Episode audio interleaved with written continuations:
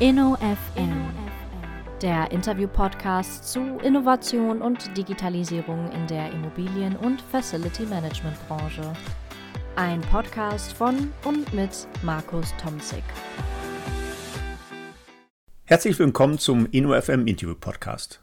Ich spreche an dieser Stelle mit Protagonisten am dynamischen Rand der Immobilien- und FM-Branche, die sich mit Innovation und digitaler Transformation beschäftigen. Heute freue ich mich, Robert Kietel zu begrüßen. Robert ist Head of Sustainability and Future Research der Alstria. Ein herzliches Hallo nach Hamburg oder sitzt du im Homeoffice in einer anderen Stadt, äh, Robert? Ich grüße dich auf jeden Fall.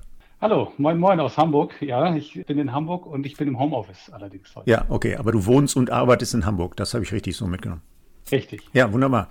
Ganz zufällig, äh, Robert, ich war heute Morgen auf einer der Veranstaltungen des IQUAD FM. Die haben ja auch so ein ich sag mal, Proof nenne ich das. Ich nenne das immer Frühstücksformat von 8 bis 9 mit ganz spannenden Themen, wo die so ein paar Diskutanten zu einem übergeordneten Thema zusammenbringen. Und da war tatsächlich der Ingo Schierhorn, der Kollege Head of Real Estate Operations bei euch von der Alstria mit im Call. Das habe ich so gar nicht gewusst, aber war ein sehr spannendes Format. Das zeigt mir, dass die Vertreter und auch die Alstria selber ja ein gern gesehener und gehörter Gesprächspartner ist rund um diese Themen, die wir uns heute auch vorgenommen haben. Ich selber bin ja gekommen auf deine Person über den Wolfgang Moderegger, der ja mit Wild World seit vielen Jahren schon ganz tolle Formate macht. Da bist du ja auch hier und da mal zu hören und zu sehen. Also dann schöne Grüße an den Wolfgang. Lass uns mal einsteigen. Robert, ich habe in der Vorbereitung ein Zitat gehört. Nachhaltigkeit ist Teil der Alstria-DNA. Ich fand den Spruch ganz passend, weil das sind ja die Themen, mit denen wir uns heute so ein Stück weit auseinandersetzen wollen. Nachhaltigkeitsbericht, ESG, das wollen wir mal querbürsten. Ihr seid da, ich würde mal formulieren, fast einer der Vorreiter, was die Nachhaltigkeitsberichterstattung angeht. Und du hast mir gerade im Vorgespräch schon zugerufen, ihr arbeitet gerade an der Stellung des Neuen und seid ja in der engen Abstimmung mit den Kollegen aus dem Wirtschaftsprüfungsbereich. Das sind die Themen, die wir uns heute mal angucken sollen. Ich fange aber immer so an. Gerne dass wir die Person immer so ein bisschen vorstellen, damit wir so ein bisschen einordnen können, wo kommst du her, was für einen Bildungsweg hast du auch genommen. Ich bin ja der schlichte Bewähler, manchmal so ein bisschen Exot in dieser Branche. Wo kommst du her und wie war so dein Weg, bis du bei der Alstria gelandet bist? Ja, ich habe Architektur studiert in Braunschweig und dann auch ein paar Jahre in der Architektur, in der Planung gearbeitet war ein paar Jahre im Ausland, in Sydney, in Australien, dort sehr schöne Projekte machen dürfen. Und 2007 sind wir zurück nach Deutschland gekommen und da habe ich mich entschieden, dass ich noch ein bisschen mehr dazu lernen möchte und habe noch einen Real Estate Management Master gemacht und bin dann in die Projektsteuerung, Projektentwicklung gegangen. Und mein erster Job bei Alstria war tatsächlich die Projektentwicklung. Da habe ich ein paar sehr schöne Bestandsdevelopments machen dürfen. Ja, ja. Und bin jetzt ja schon seit fast zwölf Jahren bei Alstria. Und dann kam irgendwann der CEO vorbei und meinte, ich habe da etwas, ich brauche jemanden, der Immobilien versteht, der weiß, wie man Projekte macht, wie man Nachhaltigkeit weiterentwickeln kann, dass nicht nur noch auf dem Papier entsteht, sondern auch in der Wirklichkeit auch äh, Gestalt annimmt und vor allem das ganze Portfolio weiterbringt. Da brauche ich jemanden und kannst dir das vorstellen. Ja, und dann habe ich das angefangen. Das ist jetzt auch schon mittlerweile ja, acht, neun Jahre her. Okay, das ist schon relativ lange. Ich hatte ja gerade schon angedeutet, ihr seid da eher wahrscheinlich einer der Vorreiter, was diese Themen angeht. Jetzt würde ich vorschlagen, stellen wir die Alstria aber dennoch so ein bisschen mhm. vor, weil wahrscheinlich nicht alle meine Abonnenten und Hörer können was mit der Alstria im Detail anfangen. Ich habe euch ja gerade mhm. verkürzt begrüßt. Die Alstria Office REIT AG, also Real Estate Investment Trust ist das Akronym. Nimm uns mal mit, was sind eure Tätigkeiten und dann kannst du sicher noch mal einordnen, was so der Aufgabenbereich des Head of Sustainability in Future Research ist. Und dann haben wir so ein Stück weit den Teil abgehakt und gehen dann in die inhaltlichen Themen.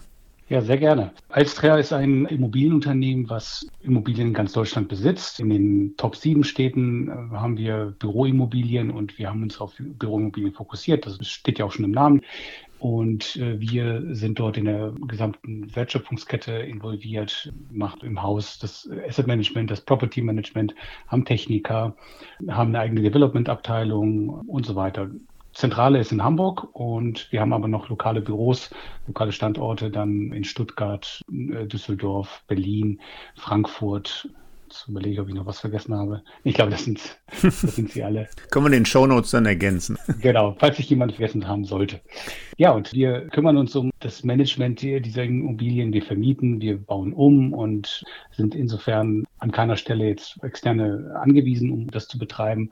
Die einzigen Dienstleister, die wir dann mit reinnehmen, sind natürlich die Planer beim Umbau und ja. natürlich Baufirmen und FM-Dienstleistungen. Ja. ja, sehr schön. Und jetzt ist dein spezifischer Aufgabenbereich Head of Sustainability Sustainability, kann alles auch nicht sein, und Future Research. Die beiden Themen bringen uns jetzt nochmal zusammen. Wie hängen die konkret auch zusammen in deinem Aufgabenbereich? Ja.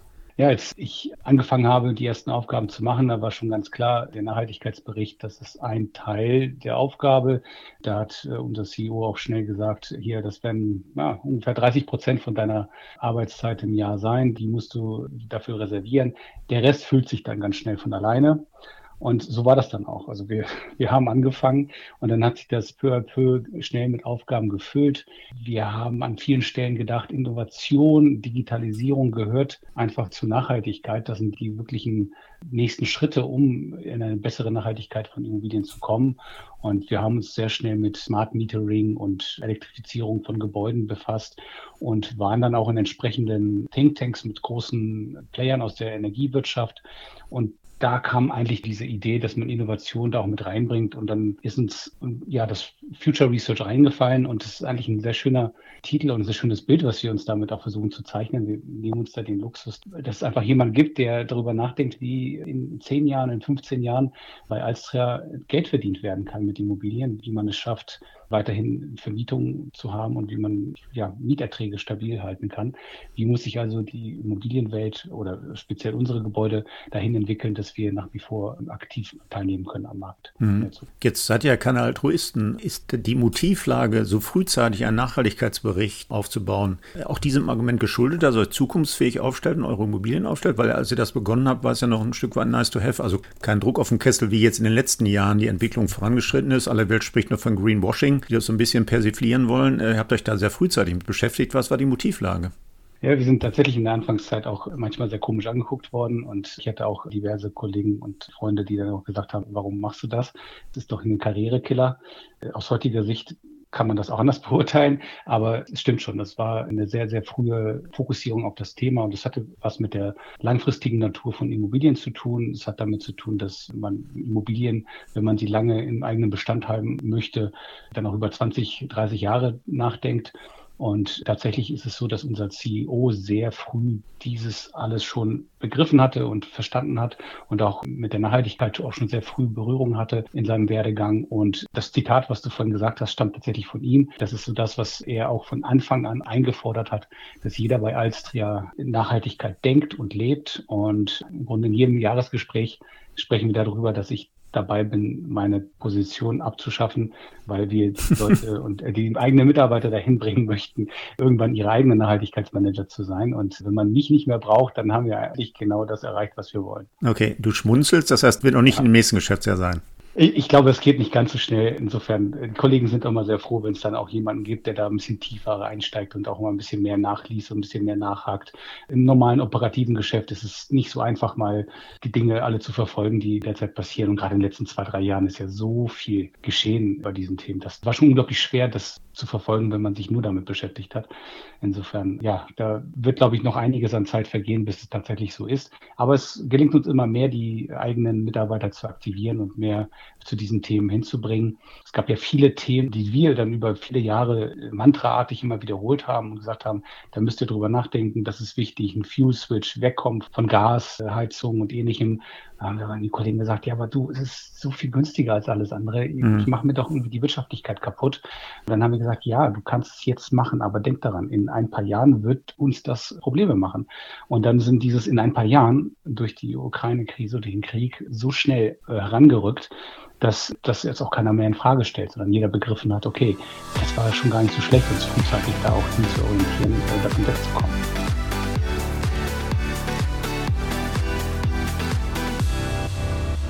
Okay, dann lass uns doch mal im Detail in euren Nachhaltigkeitsbericht einsteigen. Wir können den in den Shownotes verlinken, da wir nichts dagegen haben. Ne? Wenn ich, äh, ja, ich glaube, das ist so ein schöner Benchmark auch für so ein Thema, was viele Hörer interessieren dürfte. Ich habe da natürlich reingeguckt, zumindest in den letzten verfügbaren, und habe mich direkt gefragt, was waren das für Standards oder habt ihr die selber entwickelt? Welche Details jetzt bei euch im Nachhaltigkeitsbericht auftauchen? Jetzt haben wir ja in letzter Zeit, du hast es gerade mehrfach angedeutet, in den letzten zwei Jahren einen ziemlichen Booster erlebt. Da kam das Thema ESG durch die Taxonomie- und Veröffentlichungsverordnung. Jetzt haben wir äh, Serious ID immer enger geschnallt. Ich habe neulich übrigens mit den Wirtschaftsprüfungskollegen von Deloitte gesprochen, die anspruchsvoll beschrieben haben, was für Standards sie sich selber erartet haben mit einer Excel-Tabelle mit Hunderten von Zeilen für irgendwelche KPIs, die da abgebildet werden könnten in diesem Non-Financial Reporting-Teil, wo sie irgendwann auch mal einen Testat drauf machen müssen und deshalb bemüht sind, da jetzt äh, mal Flöcke einzuschlagen. Du schmunzelst, lass uns da mal einsteigen. Waren die Kriterien, die innerlichen Details eures Nachhaltigkeitsberichts alle selber entwickelt oder an welchen Standards habt ihr euch da orientiert? Ja, wir haben uns sehr stark an vorhandenen Standards orientiert, weil warum sollte man nicht was Neues erfinden, wenn es da schon gute Standards gibt? Und wir haben uns auch an den Diskussionen sehr frühzeitig auch beteiligt. Also auch da war unser CEO beim EPRA oder beim GAI auch in entsprechenden Arbeitsgruppen mhm. beteiligt und hat sein Wissen damit reingebracht zu der Zeit, als er da aktiv mit dabei war, da waren es noch nicht sehr viele Leute, die darüber nachgedacht haben. Insofern war er ein sehr willkommener Gast und konnte auch viel von seinen Ideen dazu auch dort einbringen. Für das reine Berichten, da haben wir zwei Standards. Das eine ist der GRI-Standard, Global Reporting Initiative, die wir verwenden, um den Berichtsumfang festzulegen. Und dann gibt es noch eine Erweiterung dazu, die nur immobilienspezifisch ist. Die stammt vom EPRA, also Europäischen Vereinigung für listete Immobilien. Und dort nennt sich Ergänzung SBPR. Und Dort werden die KPIs genau runtergebrochen auf Immobilien, was es genau bedeutet. Weil mit dem GEI-Standard kann man sowohl einen kleinen Kiosk zertifizieren wie auch ein Atomkraftwerk oder einen Flughafen. Also da gibt es keine Vorgaben und man steht unglaublich viel drin. Das sind viele hundert Seiten PDF-Dokumente, die man da durcharbeiten muss, wenn man das anwendet. Und da hilft der EPRA-Standard schon sehr gut, um das runter zu skalieren auf das, was man tatsächlich braucht bei Immobilien. Mhm. Und jetzt habe ich gerade gesagt, es gibt die CRD, äh, wo die Wirtschaftsprüfer jetzt auch bemüht sind, Standards zu schaffen. Gibt es da auch einen Abgleich an der Stelle? Also ich meine, da muss man sich irgendwie ja mal synchronisieren, damit man nicht immer die Welt neu erfindet, auch auf Seiten der Wirtschaftsprüfer. Auch da schmunzelst du, warum auch immer, willst du uns vielleicht gleich mitnehmen. Da gab es ja in Glasgow mal die Gründung einer solchen Abteilung für Standards im internationalen Accounting, die dann KPIs festlegen wollen. Ich weiß gar nicht, äh, wie weit das gekommen ist, aber gibt es da einen Abgleich zu solchen Standards, die du genannt hast und zu der Neuentwicklung rund um diese Non-Financial Reporting-Themen?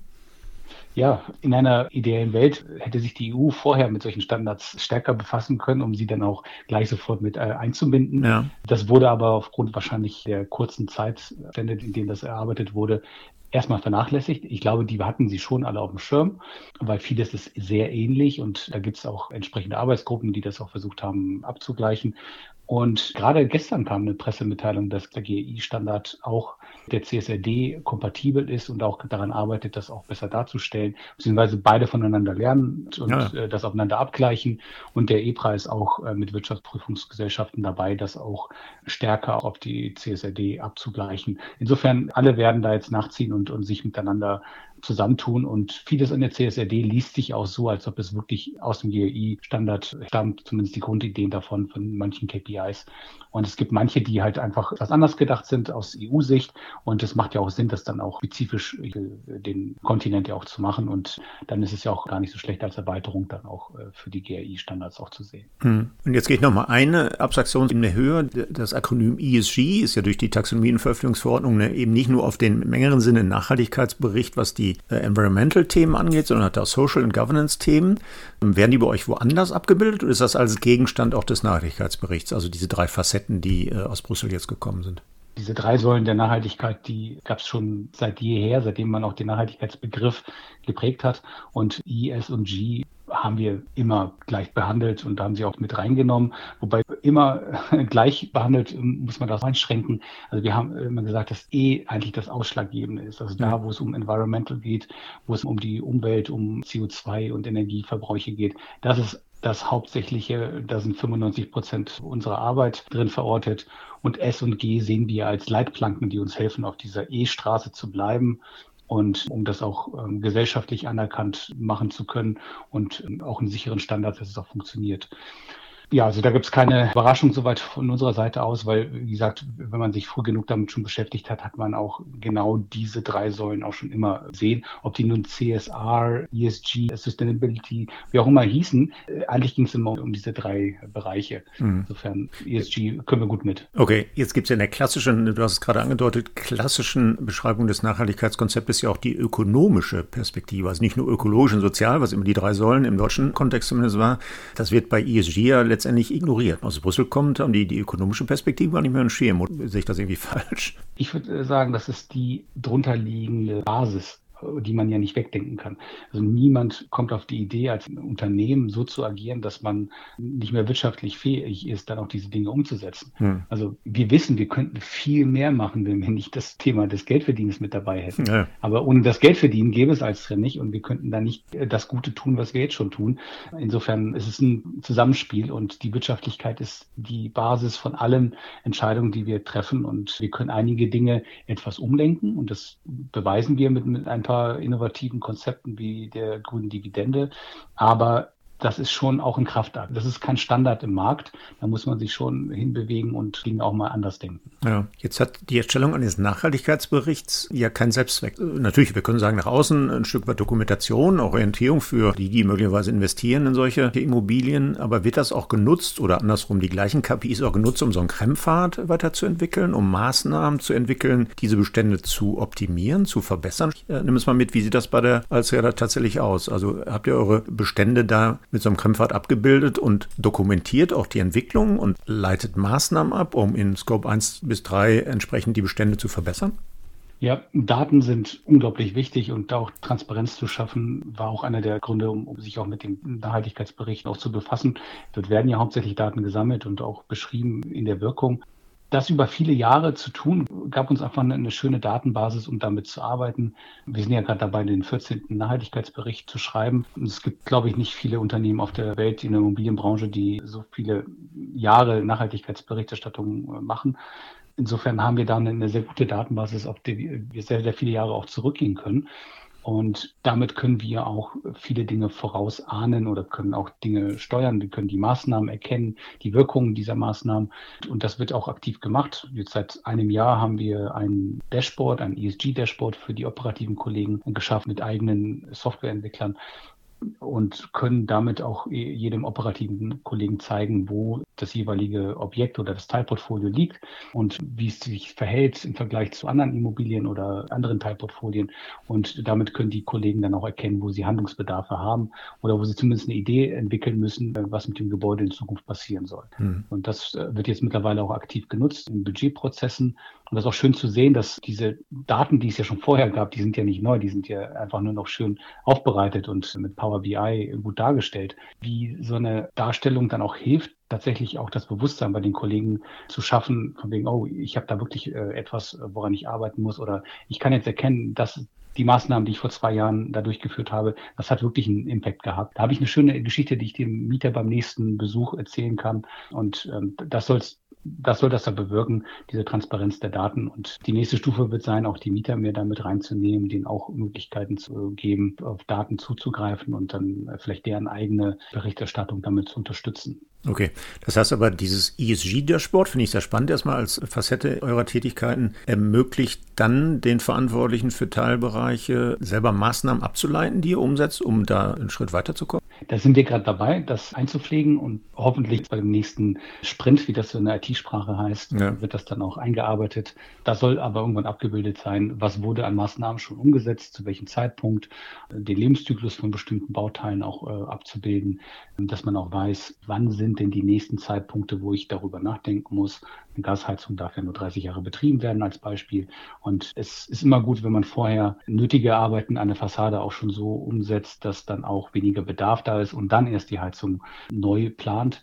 Weil wenn die Bedarfe etwas geringer sind, dann kann man auch entsprechend die Heizungsanlage kleiner dimensionieren. Und das sind so Dinge, die manchmal untergehen, wenn man jetzt nicht diese Darstellung hat. Viele von unseren Technikern haben das verinnerlicht und ja. können das alles natürlich. Aber manchmal geht es, wie gesagt, unter und äh, dann ist es auch ganz gut, wenn man da eine Plattform hat, in der man das hoffentlich äh, bald erkennen kann. Jetzt hast du gerade angedeutet, ihr seid da relativ weit und auch langjährig schon mit vielen Erfahrungen ähm, aufgestellt. Wie ist so dein Eindruck? Ist dieses, ja, ich sag's mal Stichwort EC Readiness, ist die Branche tatsächlich so träge wie manchmal durchblinzelt in den Tagungen und Gesprächen? Ich glaube, der Club der Willigen, der First Mover, ist deutlich größer geworden. Es gibt ja mittlerweile kaum ein Unternehmen, was nicht einen Nachhaltigkeitsverantwortlichen irgendwo hat. Das war vor ein paar Jahren eben noch nicht der Fall. Und da gibt es entsprechende äh, Kreise, Roundtables, wie auch immer man die nennen möchte. Es gibt beim ZIA, beim DENEF viele sehr schöne äh, Möglichkeiten, sich da auszutauschen. Und ja, früher war es recht einfach. Die Tische waren noch recht klein, wo man sich dann zusammenfinden konnte. Mhm. Mittlerweile braucht man schon äh, größere Tische, wenn man jetzt äh, die Leute einlädt, mit denen man sich gut versteht, mit denen man merkt, dass man in eine ähnliche Sprache spricht, was Nachhaltigkeit angeht. Dann werden die Runden größer. Aber es ist immer noch ein Feld, wo man wirklich jeden Einzelnen mit Namen kennen kann und äh, wo man sich auch gut austauschen kann. Nachhaltigkeit ist ja nichts, womit man äh, irgendwas gewinnen könnte. Es muss von jedem gemacht werden und deswegen ist es auch so wichtig, dass wir uns da austauschen und die Nachhaltigkeitsmenschen untereinander tauschen sich sehr viel aus wir verraten ja kein Königswissen untereinander, sondern helfen einander, die Dinge besser zu machen. Hm. Und das ist, glaube ich, super wichtig, dass das nach wie vor so bleibt, so eine Art Open Source Mentalität, die ist sehr wichtig. Und das ist auch einer der Gründe, warum Alstria Kollegen und ich dann auch gerne teilnehmen an anderen Formaten, an Netzwerken, um genau diese Ideen, die wir entwickelt haben, auch mit den anderen zu teilen.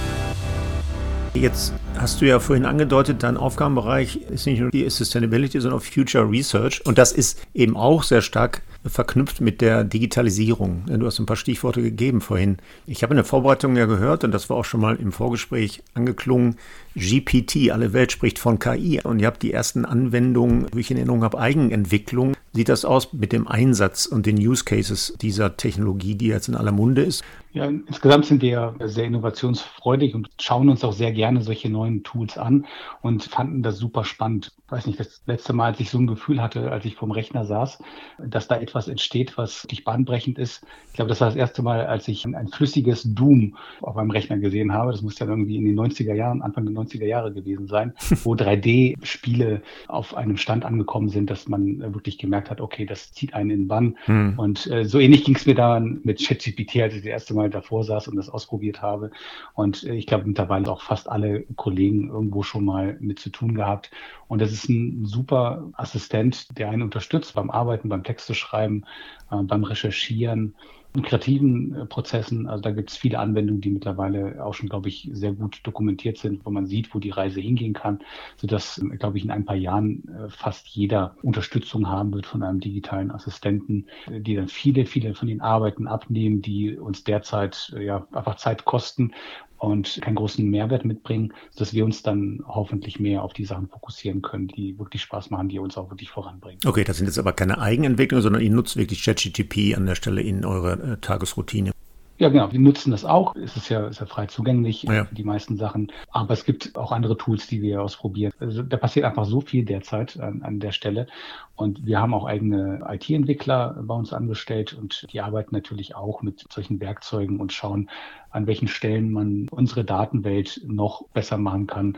Stichpunkte wie Data Lake. Also alles so aufzubereiten, dass alles miteinander spricht, man auf eine Quelle zugreift und äh, die Daten deutlich intelligenter werden und unterstützt durch solche digitalen Services man Erkenntnisse schafft, die man so vielleicht gar nicht sehen würde.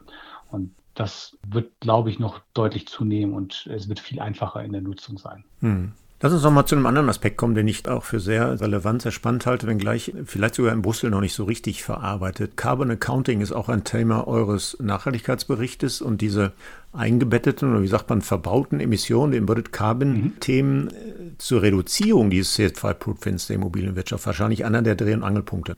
Ähm, du kennst dich die Aktivitäten auch von Greyfield und Tim Sassen, hatte ich auch mal schon eine schöne Podcast-Folge. Nimm uns da noch mal ein Stück weit mit ähm, entsprechenden Lösungsansätze und Hebel, die über so ein Thema bei euch auch im Nachhaltigkeitsbericht mitverarbeitet werden. Ja, also auch eins der Lieblingsthemen von mir und von unserem CEO, Bautenemissionen. Da haben wir von der Alstria Seite aus schon vor gut zehn Jahren darauf hingewiesen, dass es ein Problem ist und dass man da unbedingt etwas tun muss wir kommen ja aus dem Bestand, wir haben ja ein Bestandsportfolio ja. und äh, deswegen haben wir nie die Brille eines Neubauentwicklers gehabt. Es war aber auch eine aktive Entscheidung, uns von dem Neubau äh, da nicht teilzunehmen. Wir hätten uns genauso gut auf Neubauprojekte bewerben können wie eine Hafen City und ähnliches. Aber da haben wir uns aktiv von zurückgezogen, einfach in dem Glauben, dass es in der entwickelten europäischen Welt einfach schon genug Flächen gibt, genug Gebäude gibt, äh, die einfach nur noch auf einen neueren Stand gebracht werden müssen. Und das war am Anfang eher ein Bauchgefühl, dass wir gesagt haben, okay, da steckt so viel Material drin und jede Betondecke hält ja 200, 300 Jahre, wenn man sie hm. vernünftig nutzt. Warum ist es so normal, dass man Gebäude aus den 70ern, 80ern eher abbricht und dann neue Gebäude baut, statt mit dem Bestand zu arbeiten? Es gibt viele gute Gründe, das so zu tun, aber wir hatten das Gefühl, dass es viel zu leicht gemacht wird und dass äh, viele Unternehmen sich auch diese Sichtweise auch zu schnell annehmen und äh, gar nicht mit dem Bestand befassen. Und das war dann auch einer der meistgestellten Fragen von unserem CEO gegenüber dem Development. Muss ich das jetzt wirklich abbrechen? Können wir das nicht irgendwie noch retten? Können wir nicht mit dem Bestand arbeiten? Und so war es dann irgendwann auch selbstverständlich, genau mit solchen Konzepten auch anzukommen und auch gar nicht den Abbruch Neubau zu planen, sondern wirklich nur noch mit dem Bestand zu arbeiten. Und nach und nach sind mehr Daten dazu veröffentlicht worden. Das haben wir sehr genau beobachtet und haben uns auch sehr früh auch mit der Betonlobby unterhalten, haben gesagt, okay, Beton und Stahl, das sind eigentlich so die Hauptproblemfälle, mhm. wenn wir neu bauen, wenn wir umbauen. Was kann man dort machen? Und ja, da sind wir Gerade unser CEO ist dafür bekannt, dann bei LinkedIn entsprechende Kommentare auch zu hinterlassen, Sachen äh, zu fragen, ob das wirklich so gut ist, dann äh, hier einen Neubau zu setzen in einem Markt, wo vielleicht schon 10, 15 Prozent Leerstand sind. Ja, und äh, das ist eine Diskussion, die uns lange verfolgt. Und wir hatten sehr schnell die Zahlen so zusammen, dass wir sehen konnten, dass der Anteil der verbauten Emissionen über den gesamten Lebenszyklus gut die Hälfte ausmacht. Hm. Und gerade bei neuen Gebäuden dürfte das schon auch sogar mehr als die Hälfte sein. Manche Leute sprechen sogar von drei Viertel. Der Hintergrund ist, dass die operativen Emissionen, also die tagtäglich im, im Gebäude durch den Stromverbrauch und äh, durch Heizungsbedarfe entstehen, dass die Emissionen zunehmend dekarbonisieren, weil die Energienetze äh, zunehmend dekarbonisieren. Und dadurch werden diese Emissionen immer kleiner, immer kleiner. Und gerade bei effizienten Gebäuden ist der Verbrauch nicht mehr so hoch, sodass der Anteil dessen, was im Material steckt, im Beton, der wird extrem viel, viel größer werden im Vergleich. Also er bleibt gleich, aber er wird ja. im Vergleich größer und äh, dadurch sollte man sich gut überlegen, was man damit macht und eben nicht mit der Selbstverständlichkeit nach 30, 40, 50 Jahren so ein Gebäude abzubrechen, sondern wirklich sich zu überlegen, wie kann ich die Nutzungszeit deutlich verlängern und es zeigt sich auch, dass das auch von anderen europäischen Ländern genauso gedacht wird. Frankreich und England haben entsprechende Initiativen und teilweise auch schon Regulierungen und Gesetze, die in die Richtung gehen, sodass dort bestimmte Gebäude nicht mehr so gebaut werden können wie in der Vergangenheit, sondern man muss bestimmte Schwellenwerte einhalten. Man darf nicht mehr so viel CO2 verbauen und äh, das zwingt dann dort die Baubranche, andere Konzepte anzuwenden. Das ist keine Raketenwissenschaft. Das konnte man auch schon früher, also materialschonend zu bauen mit weniger Masse. Man muss es halt wieder rausholen und wieder lernen anzuwenden. Manchmal ist es einfacher, dann auf eine andere Konstruktionsart oder ein anderes Material umzuswitchen. Also Holz wäre ein typisches Beispiel dafür, wo man sehr gut äh, CO2-arm bauen kann. Aber Holz alleine wird es nicht machen. Äh, wir wissen ja, wir haben so viele Anforderungen an Gebäude. Das wird nicht alles mit Holz erfüllbar sein. Und spätestens, wenn man unter die Erde geht, kann man nicht mit Holz bauen. Und da wird man eben auch Beton immer noch setzen müssen. Hm. Täuscht mein Eindruck, oder kannst du bestätigen, Robert, dass das in Brüssel noch nicht so richtig angekommen ist? Also wenn ich mir die Kennzahnsysteme angucke und die Frage der EU-Taxonomie, ist der Fokus da nicht eher auf der Einsparung dieser operativen Verbräuche an der Stelle und ignoriert fast diesen äh, Embodied Carbon Aspekt? Man könnte ja fast befürchten, dass auf Regulierungsebene sogar in Kommunen irgendwann mal so Abwrackprämien wie bei der Automobilindustrie. Reiß mal ab den Bestand und bau dann besonders effizienten Neubau hin, was ja fast kontraproduktiv sein könnte mit Blick auf den gesamten CO2-Footprint. Täuscht mein Eindruck da oder ist Brüssel inhaltlich noch nicht so weit? Nein, du hast es vollkommen richtig beschrieben. Genauso ist es, äh, die Taxonomie äh, betrachtet fast ausschließlich die operativen Energieverbräuche und Emissionen. Und das ist ein Mangelzustand, wie wir finden, denn die EU-Taxonomie, diese obersten 15 Prozent des Marktes aus Primärenergiesicht, die spielen sich tatsächlich fast nur noch in Neubaugebäuden ab. Mhm. Und für die untersten 15 Prozent äh, des Marktes gibt es ja diese Worst First Initiative. Die funktioniert dann aber eher mit der Peitsche. Also da gibt es keine Karotte wie bei der EU-Taxonomie. Aber ja, es ist erschreckend zu sehen, dass an der Stelle keinen Steuerungsmechanismus gibt, der das äh, Thema der verbauten Emissionen auch noch äh, betrachten würde. Es wird wahrscheinlich nachgepflegt. Wir hören viel aus EU, dass auch an den Stellen gearbeitet wird. Aber es braucht halt einfach eine Zeit. Hm, aber wie dahin. läuft das technisch ab? Also wie läuft so eine Nacharbeitung, so eine, so eine Arrondierung da tatsächlich ab? Gibt es da Anhörungen in Brüssel? Gibt es Anhörungen in nationalen Parlamenten, die dann wiederum Einfluss nehmen? Ich habe gar keine Vorstellung, wie sowas dann tatsächlich nachträglich arrondiert wird.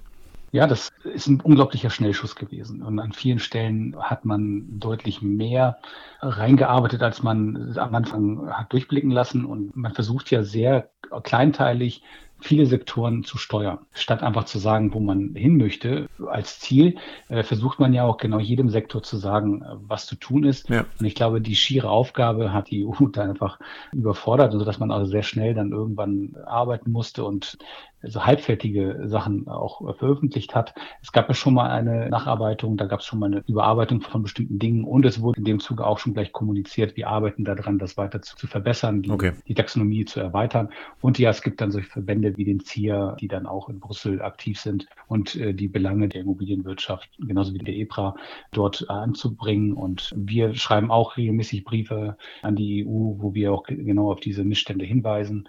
Und die Rückmeldung, die da kam, ist, ja, wir haben es erkannt, da wird was passieren. Wir können aber noch nicht sagen, wann genau. Ja, okay. Das stimmt zumindest mal optimistisch, wenn man solche Reaktionen hört in der Stadt.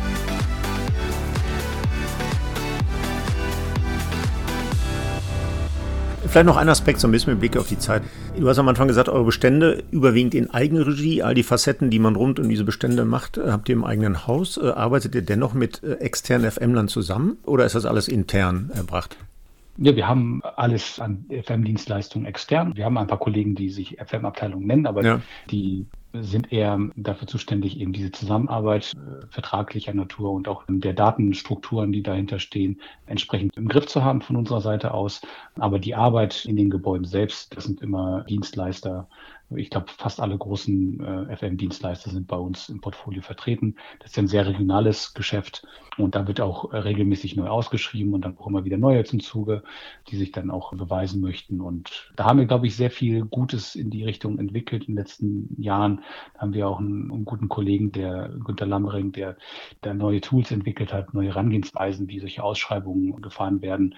Und das hat uns auch dazu gebracht, auch eine Datenbank aufzubauen, in der alle technischen Anlagen erfasst sind, sodass wir dann auch von jedem Gebäude äh, genau wissen, wenn das in die Ausschreibung geht, wie viele von bestimmten Anlagen in dem Gebäude verbaut sind, aus welchen Jahren sie stammen und so weiter. Und eine Aufgabe der FM-Dienstleister ist, genau diese Datenbank dann auch zu pflegen und weiterzuentwickeln, äh, sodass wir einen guten Datenstand haben, auf dem wir weiterhin gut arbeiten können. Okay, das war nämlich Hintergrund meiner Frage. Wenn du gerade das ESG-Dashboard angesprochen hast, da kommen auch Zahlen, da kommen auch Daten, die eben nicht ihr selber erhebt, sondern tatsächlich durch die operativ Tätigen in den Servicebereichen eingespielt werden. Ne? Genau. In der Anfangszeit gab es Unternehmen, die das geholfen haben aufzubauen, aber ja, einmalig eine Aufnahme zu machen, ist halt einen Status aufzunehmen und der ist dann erstmal schon veraltet in dem Moment, wo er in die, Datenbank eingepflegt wird. Und deswegen braucht es auch immer wieder eine Rückmeldung von den Leuten, die wirklich immer objektständig sind, was sich dort verändert, was dort vielleicht ausgetauscht wird. Und äh, das ist dann die Aufgabe der Dienstleister. Okay. Und wenn ihr jetzt mit den WPs über solche Themen sprecht, reicht es dem WP, wenn der Dienstleister mit dem Klemmbrett in den Keller geht und Bestände abliest oder muss das alles digitalisiert sein? Die Frage ist dann auch, wie ist der Stand? Stand heute ist es noch okay, solange wir freiwillig unterwegs sind. Also wir berichten zu Nachhaltigkeit rein freiwillig und deswegen äh, haben wir dann vielleicht auch in der Vergangenheit äh, viele Freiheitsgrade gehabt, hm. die sich jetzt aber komplett ändern. Mit der CSRD wird es zur Pflicht und damit muss auch ein Wirtschaftsprüfer in der Lage sein, das komplett nachvollziehen zu können. Und das führt eben auch dazu, dass diese Prozesse viel, viel kleinteiliger und digitaler gedacht werden müssen. Das hat auch dazu geführt, dass wir jetzt auch in den meisten Häusern ein Energiemanagementsystem einbauen, eine Software benutzen, hm. die wiederum von den Dienstleistern betrieben wird oder die Werte stammen von denen. Da, wo es geht, nehmen wir automatisierte Erfassung, äh, Smart Meter und ähnliches. Die laufen dann einfach so in diese Plattform hinein. Aber es gibt noch so viele Zähler, die eben noch von Hand abgelesen werden, gerade bei Wasserzählern und ähnlichem. Mhm. Das nutzen dann die Dienstleister vor Ort, die Hausmeister und die Facility Manager und tragen das alles sofort in diese Plattform ein und können auch sehen, ob das plausibel ist, ob sich was verändert. Denn in der Vergangenheit wurden ja viele Ablesungen gemacht. Ich habe mir den Spaß mal gemacht, alle Zählerablesungen zu harmonisieren. Es hat nicht funktioniert. Es war einfach wirklich schwierig. All die ganzen Dinge, die kann wahrscheinlich jeder Immobilienbetreiber auch genauso erzählen. Also hinzu, statt dem Zählerstand wurde dann die Zählernummer abgelesen oder das Komma wurde falsch gesetzt. Die Faktoren auf den Zählern wurden vergessen und dann wirkte das wie ein ganz kleiner Verbrauch, aber in Wirklichkeit waren das Megawattstunden. Also mhm. all das schon erlebt und deswegen braucht es da auch ein System und das ist auch nicht so schnell umgesetzt. Man braucht drei bis zwölf Monate pro Gebäude, um so ein System dann auch lauffähig zu haben, bis dann auch wirklich jemand geprüft hat, macht das alles Sinn, was hier an Daten reinkommt? Sind die Daten irgendwie verfälscht? Muss irgendwo ein Faktor gesetzt werden? Da gibt es ganz, ganz viele Punkte, wo man tatsächlich durch so ein System es schafft, Klarheit reinzuholen. Mhm. Denn letztendlich sind wir alle in der Vergangenheit froh gewesen, einfach nur Geld für die Vermietung, ähm, das Leben von Verträgen. Das ist ja eigentlich das, was Immobilien ausmacht. Und diese Details haben dann viele Kaufleute einfach nicht interessiert, mhm. solange die Verträge gelebt wurden. Und jetzt muss man danach berichten, man muss aufzeigen, was in den Gebäuden passiert, man muss zeigen, was an Verbräuchen äh, stattfindet.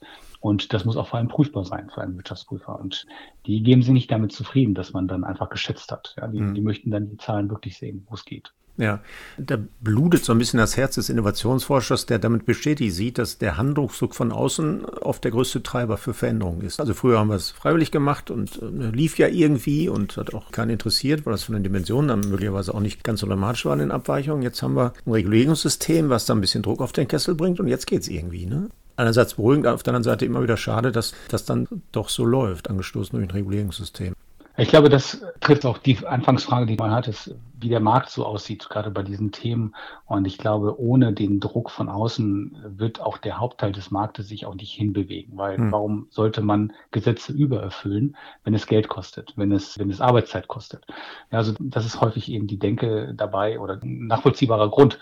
Ich will das jetzt nicht äh, alles schlecht reden, aber ja, aus Nachhaltigkeitssicht, wir reden schon seit vielen, vielen Jahren darüber, man müsste mal was tun, mhm. man könnte, man sollte. Ja.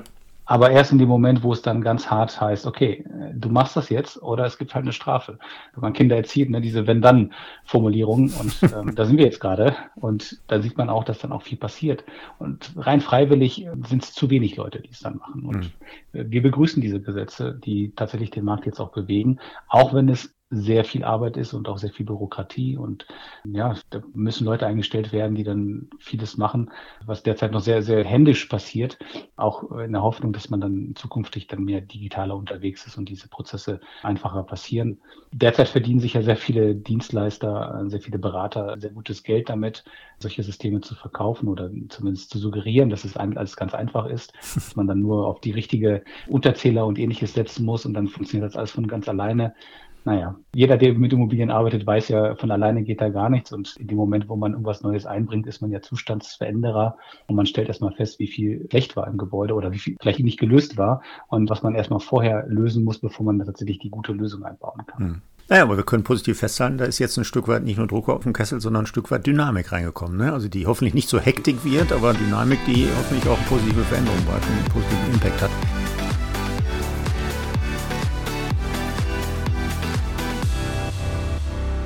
Blick auf die Zeit, lass uns vielleicht nochmal so einen Blick in die Zukunft äh, richten, so eine Roadmap der Alstria, auch in deinem Bereich. Was steht so an? Vielleicht auch mit Blick auf so digitale Tools, die du ja hier und da angedeutet hast. Was sind so die nächsten Projekte, die du versuchst mal umzusetzen? Ja, ich würde mich sehr freuen, wenn ich meine Kollegen und am Markt auch zeigen kann, wie man diese Prozesse besser leben kann, wie man Nachhaltigkeit besser in Struktur reinbringt in, in diese operative Welt. Dazu gehört eben auch, dass man ja ein Stück weit Asset Manager und Property Manager dazu bringt, auch in einem CO2-Budget zu denken, was wir derzeit ja schon mit Geld sowieso machen, ja. schon immer, aber dass man denen auch genauso diese Tools zur Verfügung stellt und sagt, hier, dein Budget sieht so aus, versuche damit zu arbeiten. Für jede Maßnahme, die du umsetzt, kannst du die operativen Emissionen runterbringen, holst die aber dadurch aber auch verbaute Emissionen mit ins Gebäude und dass man dann aber auch das gegeneinander aufwerten kann. Welchen Vorteil bringt es? Steht es in einem guten Verhältnis zueinander?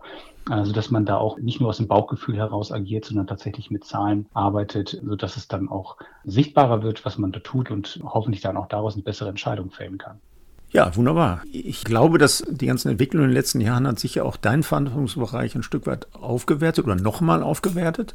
Ich werde das weiter beobachten. Also ich werde, wie versprochen, mal den Nachhaltigkeitsbericht. Wann kommt der neu raus? Wann ist der Plan? Wann wird der veröffentlicht? Anfang November kommt der nächste. Okay, raus. ja, so lange warten wir jetzt nicht. Die Folge wird ja früher veröffentlicht werden. An der Stelle, dann nehmen wir den letzten. Ich werde den dann gerne in den Shownotes verlinken und dann kann der eine oder andere Podcast-Hörer und Abonnent sich möglicherweise da mal durchblättern und gucken, was da wirklich machbar ist im Bereich der Nachhaltigkeitsberichterstattung. Für heute möchte ich mich herzlich bedanken für die Zeit. Sehr inspirierend, sehr kurzweilig. Vielen, vielen Dank für diese Podcast-Folge.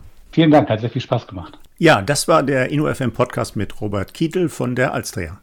Wir hören uns wieder in 14 Tagen, am besten gleich also auf einer der üblichen Plattformen wie Apple Podcasts, Spotify, iTunes, Amazon, Deezer, Soundcloud und viel mehr abonnieren und dann wird die nächste Folge an einem Freitag um 8 Uhr gleich angezeigt. Bis dahin wünsche ich Glück auf und bleiben Sie schön gesund. InnoFM. Das war der InnoFM Interview Podcast von und mit Markus Tomzig. Alle zwei Wochen freitags, überall dort, wo es Podcasts zu hören gibt.